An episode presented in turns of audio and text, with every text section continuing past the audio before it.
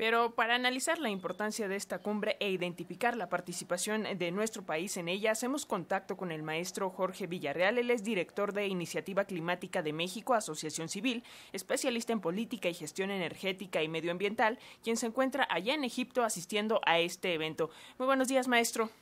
Hola, ¿cómo estás, maestro Jorge Villarreal? Eh, Alexia, Francisco, me da muchísimo gusto saludarles. Igualmente, gracias maestro. Pues eh, gracias por la comunicación. Tú estás justamente allí en la COP27 en Egipto. ¿Qué es lo que has detectado? ¿Cómo están las discusiones? Aquí damos un breve resumen, pero tú lo tienes de viva voz, maestro. el resumen que ustedes presentan creo que sintetiza de forma muy clara en dónde están las prioridades en esta cumbre climática particular. Eh, el mecanismo de compensación, el plan de compensación anunciado por Estados Unidos, da el tono de que el centro de la discusión climática en esta COP está alrededor de dos temas. El primero es financiamiento. Financiamiento climático está en el centro. Recordarán, recordaremos todas, todos, que para poder atender los efectos que estamos observando y que se han ido incrementando año con año por el fenómeno del calentamiento global y reducir las emisiones para que la temperatura no incremente más allá de 1.5 grados centígrados, que es el nivel que la ciencia nos ha dicho es el menos riesgoso, el que podemos todavía manejar, se requieren de recursos adicionales importantes. En este sentido, en esta conferencia, en esta cumbre climática, financiamiento ha estado en el centro, donde destaca particularmente la discusión sobre cómo cumplir las metas de financiamiento previas. Se había comprometido los distintos países en la COP a tener una meta de 100 billones de dólares al 2020 que no se ha cumplido. Entonces, se trata de cómo sí cumplir esa meta, cómo incrementar hacia el futuro en el mediano, en el corto y mediano plazo, ya se habla de trillones de dólares que tendrán que movilizarse para poder atender tanto la emergencia climática desde el lado de los impactos como del lado de las causas y también eh, cómo fortalecer el financiamiento en materia de adaptación.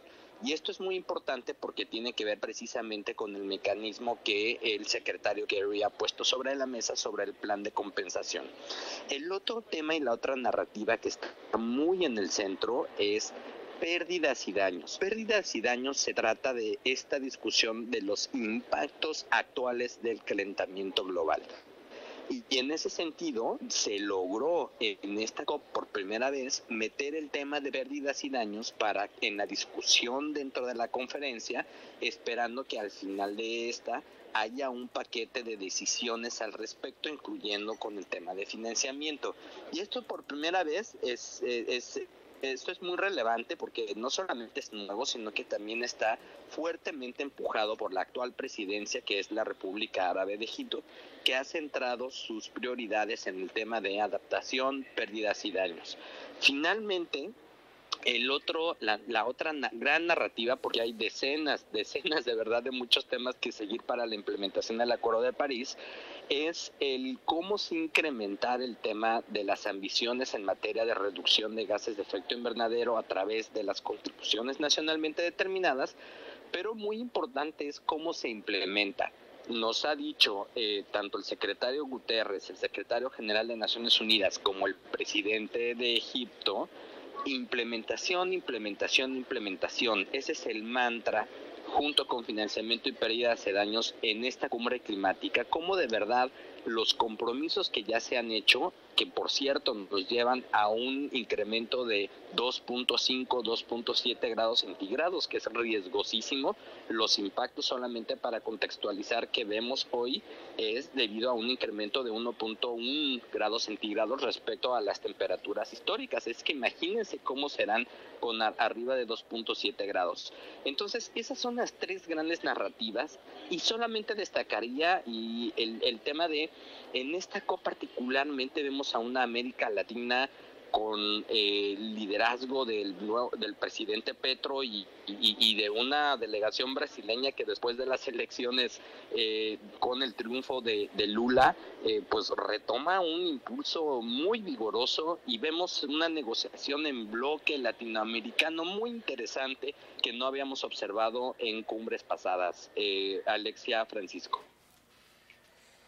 Rápidamente, eh, doctor, sabemos que hay una nueva plataforma eh, que se basa en información satelital que se llama Climate Trace y que, bueno, en esta plataforma se dan a conocer las emisiones de efecto eh, invernadero procedentes pues, del petróleo, del gas, pero con estos datos, ¿qué países son los más contaminantes del mundo? Porque pues tenemos, por ejemplo, Estados Unidos anunciando programas de financiamiento para energías renovables, pero también qué acciones van a tomar para dejar de emitir tantos contaminantes.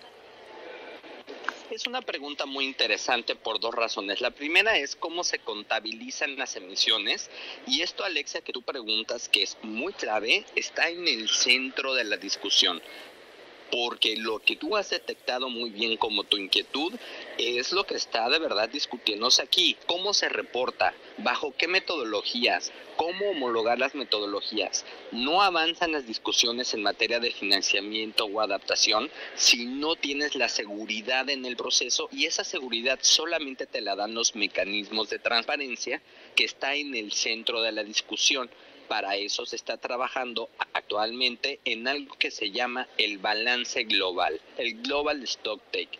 Este balance global que se va a presentar en el 2024 es la con, e, es junta toda la información referente para poder eh, identificar en dónde estamos el día de hoy en cuanto a los avances por supuesto, viniendo de cada uno de los distintos países, incluyendo Estados Unidos. Entonces, eso es un tema central. Y termino rápido comentando que sí, efectivamente, hay un grupo eh, principal, de principales emisores. El G20, por ejemplo, representa el 86% de las emisiones totales. En México no estamos atrás. México es em, eh, actualmente el treceavo, muy pronto seremos el, el décimo, y nuestras emisiones son mayores o serán mayores muy pronto que las del Reino Unido o las emisiones de transporte de la Unión Europea, etcétera. No, no son menores, pero eh, Estados Unidos ha implementado una serie de leyes, acuerdos en materia de inversión, en materia de regulación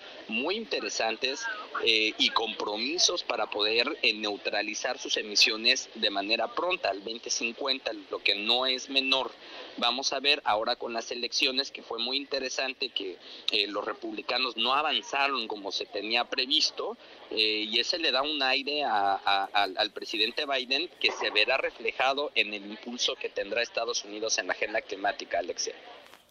Finalmente, maestro, agradeciendo que la comunicación, ¿qué papel está jugando México? Hablabas un poco de esta unión latinoamericana con Brasil, con Colombia, me imagino que también Chile está con todo en este tema. México, ¿qué está haciendo? ¿Cuál va a ser su papel? Pues en México ha sido vocal en materia de financiamiento, por supuesto, se ha sumado a estas voces. Eh, todavía yo no logro ver esta integración regional latinoamericana, no logro ver a México aquí. Esperemos que pronto México retome ese liderazgo que ha caracterizado a nuestro país en materia de agenda climática internacional. Eh, recientemente, en el marco de la visita precisamente del secretario Kerry, hablando de él, eh, anunciaron dos cosas muy importantes. La primera es un plan, el Plan Sonora, que es un plan para repotenciar las inversiones energía renovable y la cadena de litio en el estado de Sonora que lo anunciarán eh, pronto. Y la otra es nuevos números para incrementar la ambición, lo que sin duda, y aquí no hay ningún regateo, hay que aplaudir completamente que México ya incrementa la ambición en materia de sus compromisos climáticos. Pasamos de un 22% a un 30% de reducción al 20% al 2030, lo que es una extraordinaria noticia, pero también de un 30 a un 40% con internacional, lo que sin duda hay que aplaudir y hay que reconocer. Vamos a ver en ese sentido cómo se implementan estas medidas. Actualmente algunas políticas, particularmente la energética, no están alineadas a esos compromisos. Vamos a ver cómo se resuelve este asunto y esperemos que justo regresando al tema de transparencia, México nos presente con mucho detalle cuáles son las acciones, las medidas, los supuestos para reducir estas emisiones en ese sentido. Sin un impulso importante a energías renovables, eh, sin un impulso importante a la regulación para limitar la contaminación en los autos privados, pues eh, difícilmente podremos alcanzar las metas que México ha comprometido, que insisto, reconocemos y aplaudimos. Muy bien, maestro Jorge Villarreal, director de Iniciativa Climática de México, Asociación Civil, especialista en política y gestión energética y medioambiental. Gracias por esta comunicación. Tú en el Cairo, nosotros acá en la Ciudad de México. Gracias. Aquí contentísimo de comunicarme con ustedes. Un abrazo. Igual para ti, gracias.